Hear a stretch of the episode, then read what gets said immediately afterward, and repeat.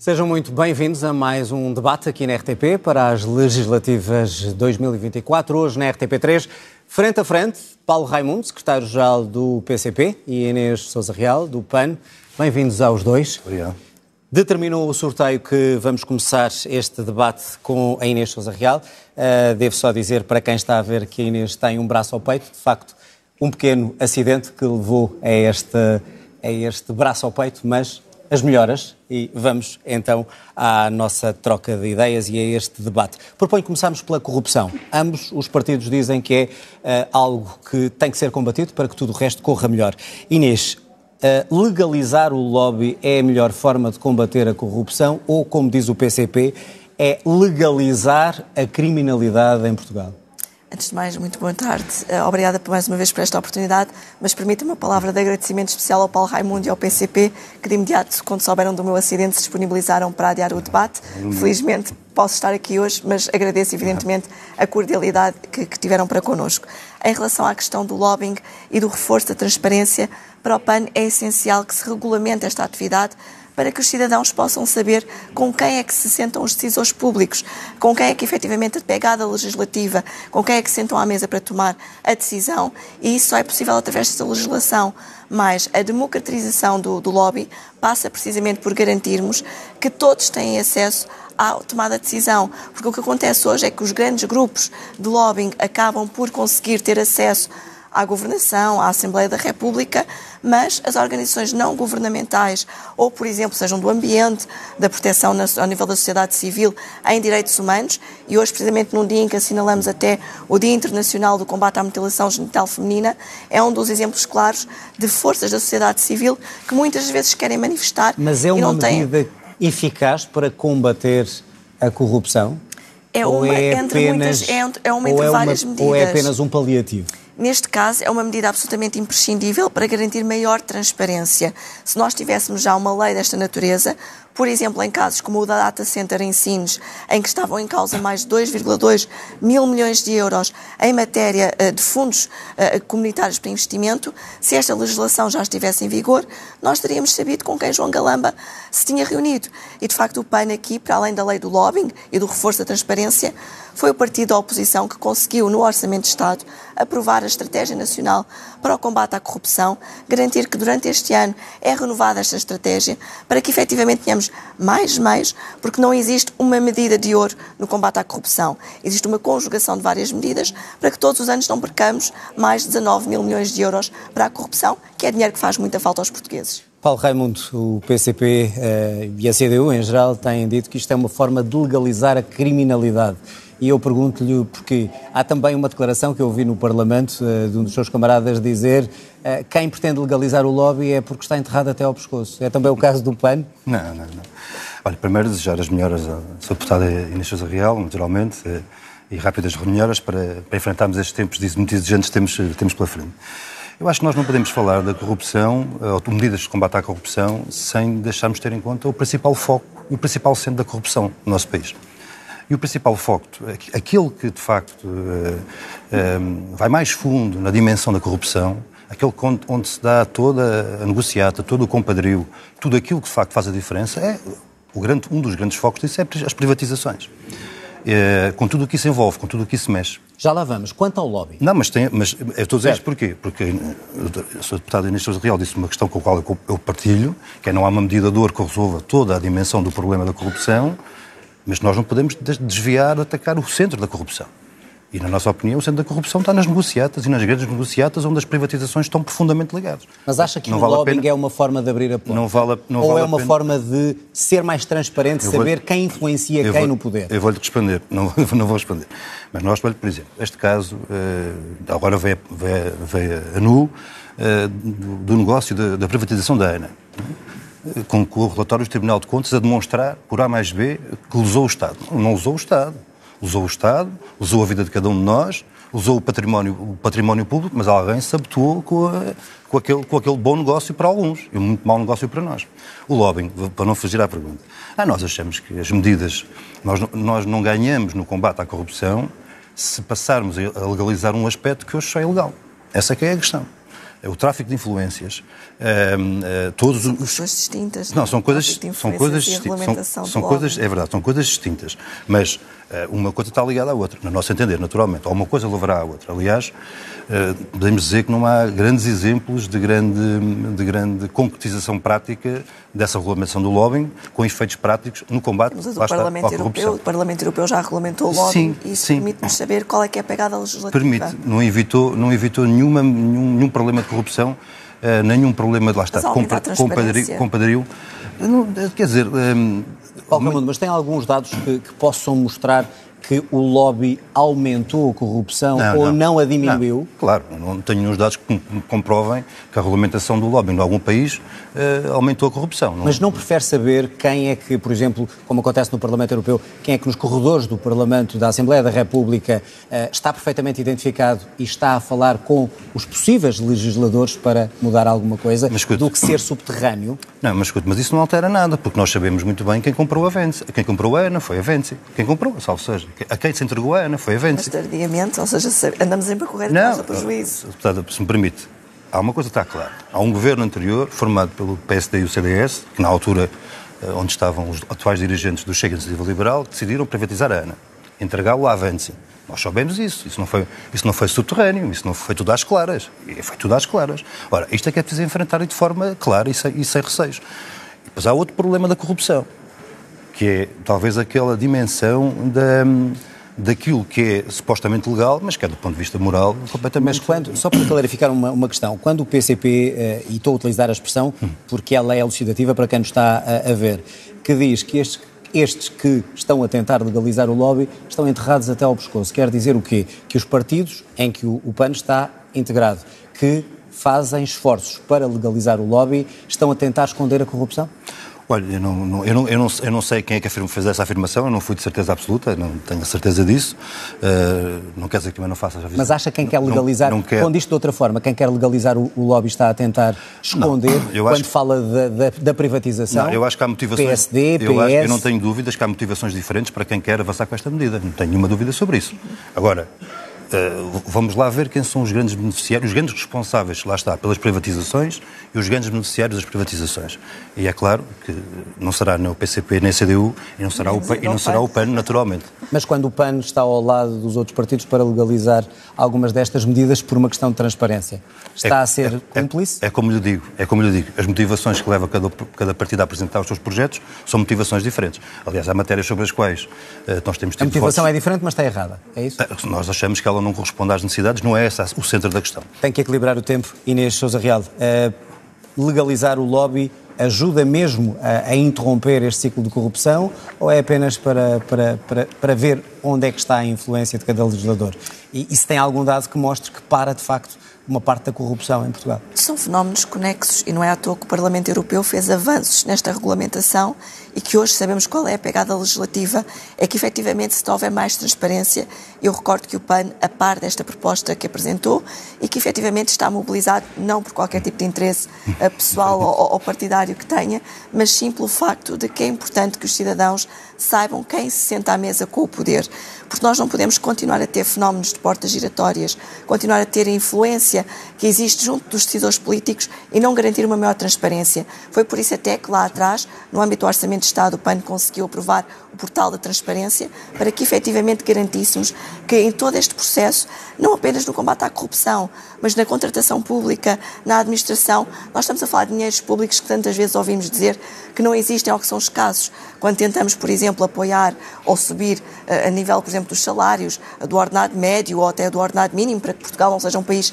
de mínimos olímpicos, ouvimos muitas vezes dizer que não há dinheiro para fazer, por exemplo, face Mas quando faz essas denúncias, quer ao PSD, quer ao PS, de, de, possíveis ligações a essa corrupção, depois não é cúmplice quando vota ao lado deles para legalizar o lobby na Assembleia da República? De forma alguma, porque no entender do PAN, esta matéria é uma matéria de reforço da transparência. Não se trata de legalizar o lobby, até porque é importante perceber uma questão que é todas as situações marginais à declaração da reunião com o poder público ou político aí sim é mais fácil até identificar situações que, do ponto de vista jurídico, possam ser situações com natureza criminal, do que não existindo esta obrigatoriedade de registro.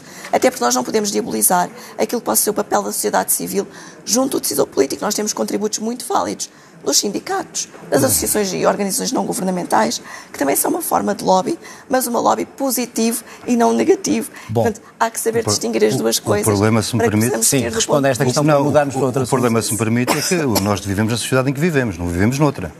E a, a, dimensão e a capacidade e o poder do poder económico não tem nada a ver com a, com a dimensão e a capacidade e o poder da, da sociedade civil. E este é, que é, o, este é que é o grande problema. Este é que é o grande problema, porque a Sra. Deputada fez bem uma referência às portas giratórias que é uma, uma coisa com que nos confrontamos todos os dias.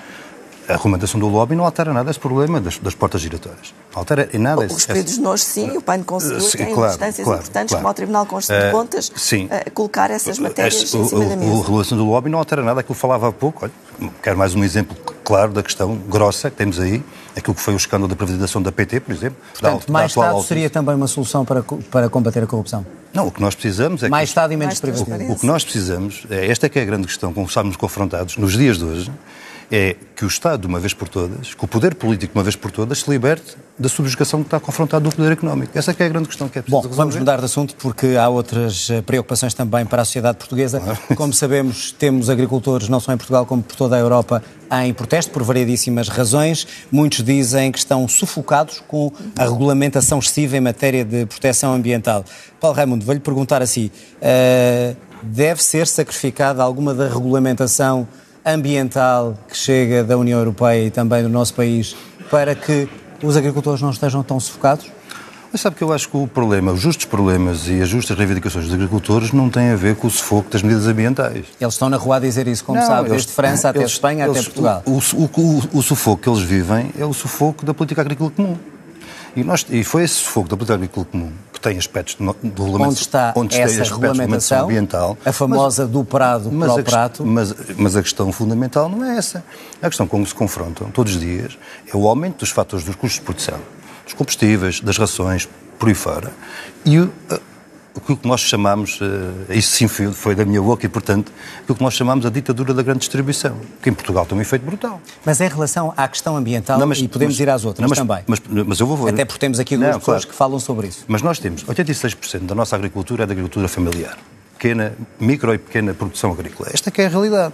Ora, essas pessoas estão a ser esmagadas pela ditadura da distribuição. E se quisermos voltar para trás, que é para não deixar ninguém ser responsabilidades, PS, PSD, CDS e agora o Chega Civil Liberal, são de facto responsáveis, olhe, pela, pela, pelo, por terem terminado 400 mil explorações agrícolas de há 40 anos a esta parte. Mas quando os pesticidas são mais caros para serem eh, mais amigos do ambiente, quando não se pode produzir de determinada maneira, eh, tudo isto, o que eu pergunto é quais são as linhas vermelhas eh, da CDU em relação a esta, esta questão. Devem ou não ser sacrificadas, como pedem muitos dos agricultores que estão na rua, algumas das medidas ambientais impostas pela União Europeia? A, a questão fundamental com os, com os- com os quais os, os micro e os pequenos agricultores estão confrontados, os agricultores famili- familiar, é como é que aumentam como é que aumentou o custo, como é que aumenta o valor do produto que fazem. E há uma coisa que nós sabemos, sabemos de experiência própria, certamente, todos, que é, não há ninguém que goste mais da terra, que ame mais a terra que os agricultores, em particular os, os- os pequenos agricultores. E esta é que é a grande questão que é preciso responder. Como é que se aumenta o valor do produto que fazem? E não é esmagados pela grande distribuição. Mas ainda não é um- respondeu à que é um questão problema- ambiental. Não, Para mim questão- é importante também, até para eu falar eu percebo, eu percebo e não vou fugir. Mas a Gostava questão- só que me respondesse Mas a questão é esta. Há- pode haver este ou aquele aspecto que seja necessário alterar. Admito isso. Não conheço com pormenor esses aspectos, portanto pode haver isso. Mas essa não é a questão fundamental. Mas está ou não o, PCP, por exemplo? Então, questões muito práticas. Baixar os impostos dos fertilizantes, já que está a falar em custos. Fertilizantes, pesticidas, etc. Deve deve-se baixar o imposto aí Não, ou não? o que nós precisávamos era que o Estado assumisse em si um centro de compras desses produtos todos e pudesse ser revendedor aos, aos Mas não me respondeu se deve baixar o, Não, não, é- não, não, é- não é os questão- impostos mas dos pesticidas Essa não é a questão. A questão é outra. É Também Estado, é uma questão, É o Estado, claro, é o Estado assumir em si mesmo um centro de compras e fazer uma revenda aos pequenos produtores. Essa é que é a grande questão. Inês, que a mesma questão, eh, de forma inversa, eh, se eh, os agricultores que estão na rua a reclamar por medidas e regras não tão apertadas em termos ambientais para não terem que viver num drama. Deve ou não isso ser considerado e o PAN, que é um defensor das medidas que defendem o ambiente, até que ponto é que se deve abrandar um bocadinho esse garrote que muitos agricultores dizem que não aguentam? PAN entende que não têm sido as propostas de matéria ambiental que têm prejudicado os agricultores. A lógica da política agrícola comum é que está completamente subvertida e muitas das vezes as imposições, seja ao nível da União Europeia, seja a forma de acesso aos canais de apoio, basta pensar que todos têm que ter, por exemplo, apoio técnico para perceber que os pequenos e médios agricultores não têm o mesmo acesso aos fundos comunitários que têm as grandes empresas eh, que, em particular, promovem a agricultura intensiva e superintensiva.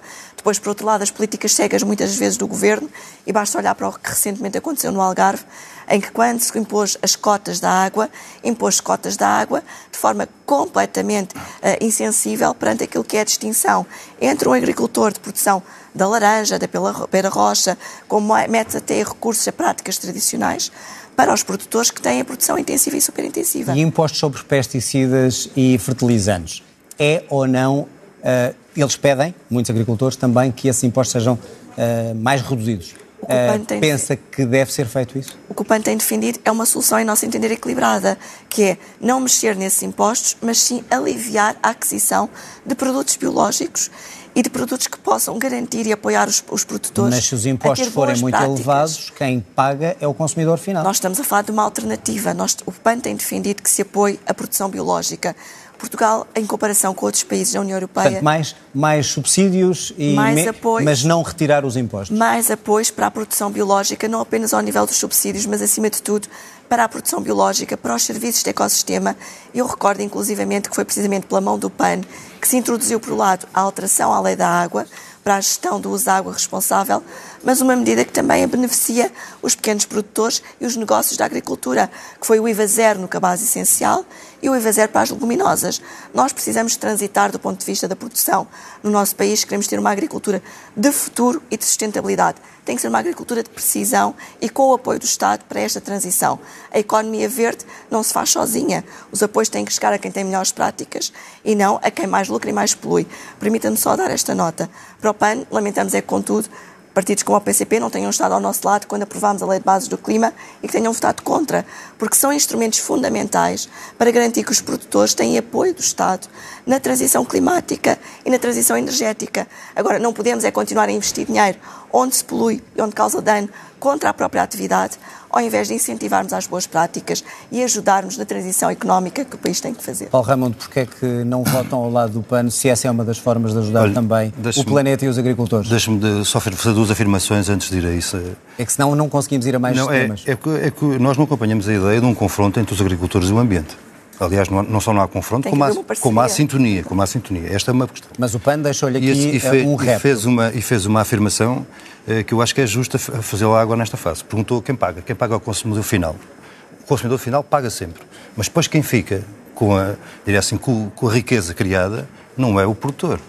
É a grande distribuição. Este é que é o grande problema. Porque nós temos um aperto na grande distribuição nos produtos. Isso, ambos estão de acordo não, sobre, não, sobre é, a grande distribuição. Não, porque esta é que é a grande questão fundamental que é preciso resolver de uma vez por todas. Porque nós podemos encontrar as práticas todas e, e corretas, ambientais, que deem a resposta do ponto de vista de tudo. Mas se não alterarmos não acabarmos com a ditadura da grande distribuição, Já disse. não vai alterar Responda só porque é que não votou Olha, ao lado do PAN perante talvez, esta acusação para mudarmos a tal, agulha. Talvez pelas mesmas razões que o PAN não nos acompanhou quando avançámos com uma proposta de apoios extraordinários o ano passado para os agricultores perante um problema muito complexo. Olha, o problema da seca, o, numa altura muito Mas esse pacote seca, tinha lá questões que seja de apoio aos combustíveis fósseis ou até a redução do IVA das touradas que pelas, o PAN jamais pela, poderia acompanhar. Pela, não, este, esta proposta em concreto, não, não sou deputada Vocês apresentaram um pacote completo, ou seja, com Sim. várias reduções do IVA, que não estava isolada e, portanto, não podemos não, acompanhar não, nós não propusemos, não propusemos apoios extraordinários para a agricultura familiar para fazer face a um problema concreto desde, desde, logo, desde, logo, desde logo as questões, as questões, as questões da. Eh, olha, para dar resposta ao problema da seca, como referiu e bem. Referiu então acabam por provar que ambiente versus agricultura também pode levar a essas questões, que é isso que não, estão aqui a, claro, a, a debater. Claro, Bom, é, vamos virar a agulha, vamos olhar para a saúde. Uh, os vossos partidos, uh, pelaquilo que já, que já li, e na falta ainda do, do programa do, do PAN para conhecer mais em detalhe, uh, mas há algo que me parece claro. Médico de família, enfermeiro de família, para cada um dos portugueses, tem sido um, uma falha até hoje, muitos querem fazer. Eu pergunto-lhe, muito concretamente, perceba a intenção, onde é que se vão encontrar médicos e enfermeiros disponíveis para que cada português possa ter o seu médico de família ou o seu enfermeiro, quando sabemos que falta isso. E a, e a formação de um médico e de um enfermeiro claro. demora anos a fio. Claro. Como é que, Bom, quando isso... é que acha que se tivesse possibilidade, em termos governamentais, de tomar essa medida, quando é que, quantos enfermeiros, quantos médicos e quando é que essa medida estaria eficaz? Olha, eu acho que se houver aqui alguém numa mesa que diga que vai ser amanhã, está a mentir. Não é, isso não há nenhuma dúvida sobre isso. Então esclareça-me essa, essa promessa eleitoral. Noutras circunstâncias. Então esclareça-me essa promessa eleitoral. E fez a pergunta, onde é que vai buscar? Ora, nós temos que ir buscar onde eles existem. E não, nós não temos um problema de falta de médicos nem de enfermeiros no nosso país. Não temos? Nenhum problema de falta de médicos, nenhum problema de enfermeiros formados no nosso país. Não, nós temos é um problema de falta de médicos e enfermeiros no Serviço Nacional de Saúde. Esta é a questão. Ora, se isto é assim, o que é que nós precisamos de fazer? Desde logo, duas coisas. É acarinhar e reter e respeitar os, os médicos, enfermeiros e técnicos no Serviço Nacional de Saúde e criar as condições para que outros que estão hoje noutros setores possam vir para o Serviço Nacional outros setores? Está a falar do privado? No privado, por exemplo. Isso significaria ou, ou muitos, muito muitos, mais dinheiro do Estado a pagar aos, aos, médicos e enfermeiros, é isso? Muito mais. Claro, mas... Porque o, mas o privado, é, como sabe, paga muito mais. Mas qual é a alternativa que temos? É, é continuar neste caminho de desmantelamento do Serviço Nacional de Saúde. É essa a alternativa da nossa parte. Mas não acha, é portanto, execuível um médico e um enfermeiro para cada para cada português, um médico de família e um enfermeiro de família. Há um rácio que está, há um rácio que está feito, né? há um rácio de X, X pessoas tem, por cada Tem sido impossível até Tem agora. sido impossível, tem sido impossível, mas não é impossível. Tem sido impossível, mas e, não é impossível. E tem um limite de tempo para isso? Se é uma legislatura não, que se consegue? Eu, eu, eu, julgo que já está. Quem disser que chega amanhã e resolve isso, acho que está. Não diga amanhã, mas quando se faz uma promessa eleitoral tem que não, ter claro, uma conta, claro. um. Então é nesse caminho, nesse caminho de construção disso. Agora, com apoios. Portanto, acha que, que há profissionais que é, em Portugal para o contratar? Que é nós, o que é que nós propomos? Nós propomos uma, uma geração salarial dos médicos de 50% ou enfermeiros. Isso é um elemento fundamental. Mas a questão. Eu tenho que passar. Oh, peço, peço, é que está com muita vantagem. Desculpa, Inês, um enfermeiro e um médico, a mesma perguntam se temos médicos e enfermeiros suficientes onde é que os vai buscar e quando. E quando é que essa medida será efetiva e poderia ser efetiva?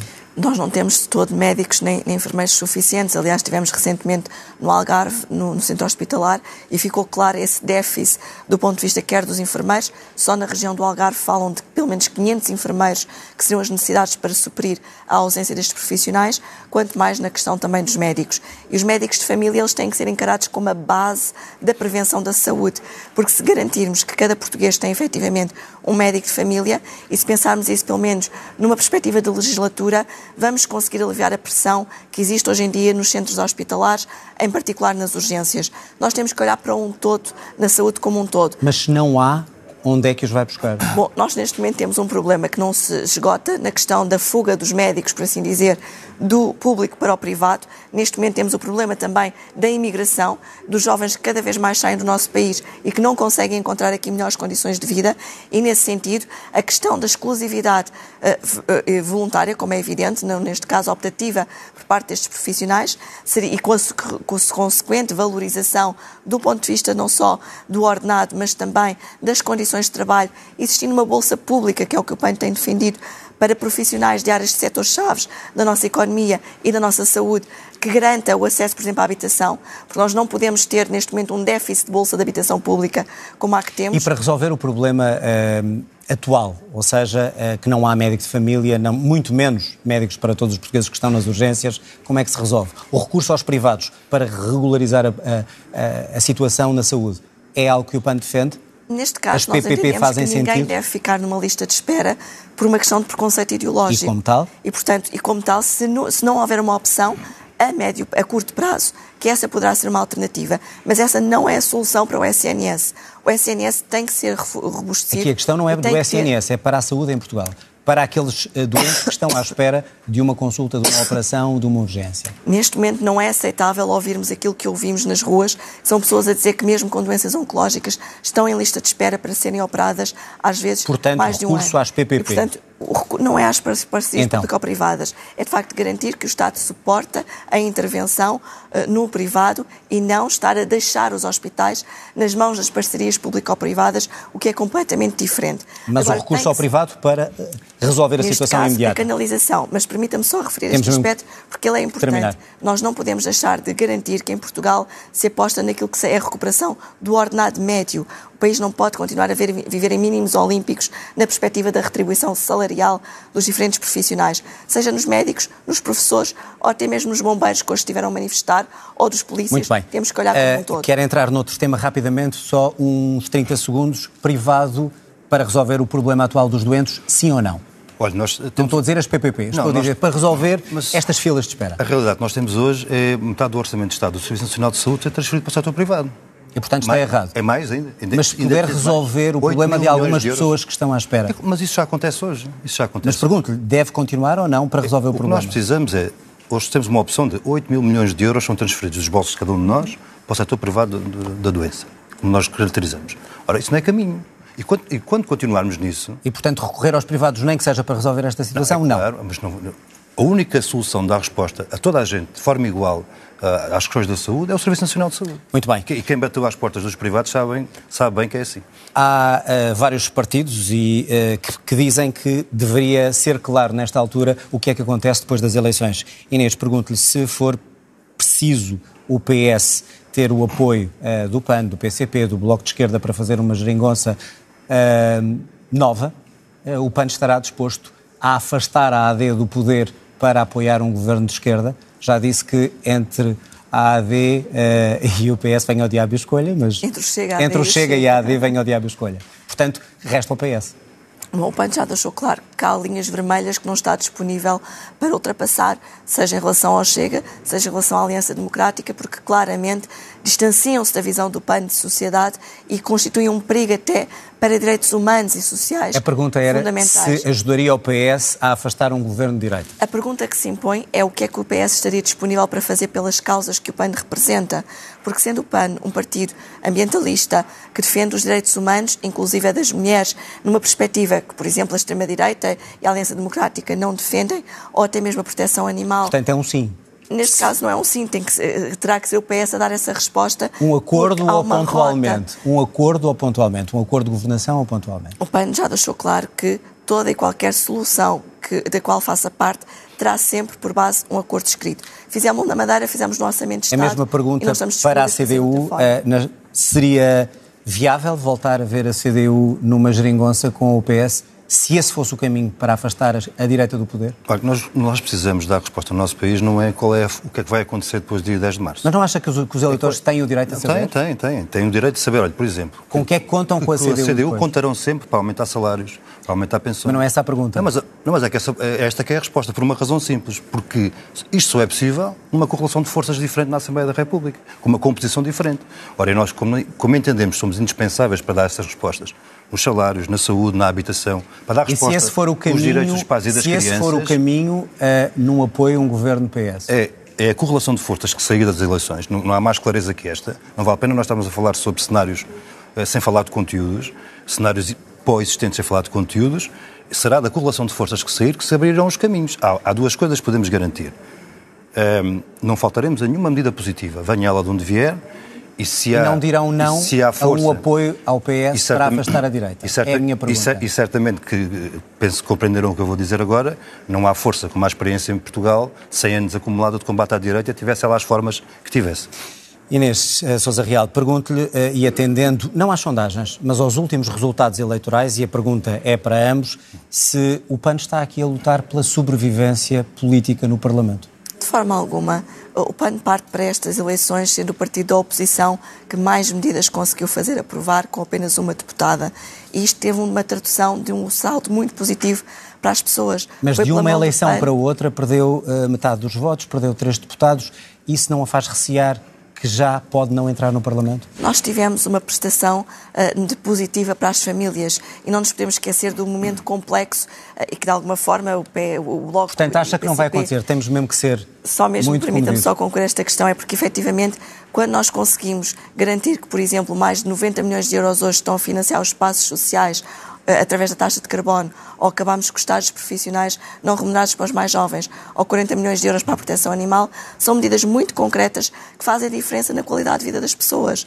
E as pessoas sabem hoje que podem contar com o PAN para ser um grande estabilidade política e também para fazer avançar as causas que representa, que é uma força útil para a democracia e para as suas vidas. E acreditamos que isso vai fazer diferença no dia Portanto, acha que uh, o que tem acontecido nas últimas eleições, que foi perder votos, perder deputados, o PAN vai ser elegeu recentemente nos Açores, elegeu um deputado nos Açores, elegeu na Madeira, na mais, na Madeira Perdeu metade, metade dos votos, na, estamos a falar de legislativas. Neste caso em concreto, é mesmo na Madeira fomos os que quebrámos, a maioria absoluta de Miguel Albuquerque, e na, no, a nível nacional sabemos... A mesma pergunta para a CDU. Perdeu 100 mil votos, eh, de 12 para 6 deputados, luta pela sobrevivência à CDU nestas eleições? Eu acho que a pergunta é muito bem feita a partir de, do aspecto que colocou central, que é a partir dos resultados eleitorais e não das sondagens. Ora, o que é que os resultados eleitorais demonstram?